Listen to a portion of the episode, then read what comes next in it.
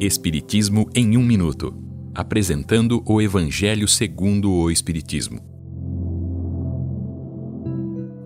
Capítulo 3. Há muitas moradas na casa do meu Pai.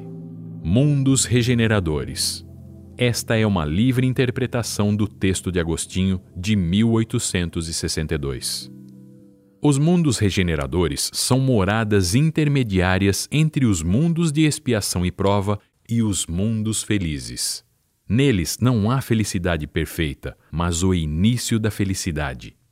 Nesses mundos, o homem ainda possui um corpo e está sujeito às suas dificuldades. Tem sensações e desejos, porém não é escravo disso. Não há mais orgulho, inveja, ódio, mas amor, igualdade e respeito.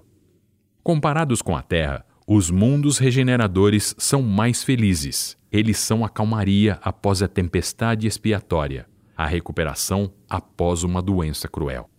O homem consegue ver melhor o futuro, não precisa mais pagar pelos seus erros, mas passa por provações. Ele acredita em Deus e se esforça para seguir suas leis.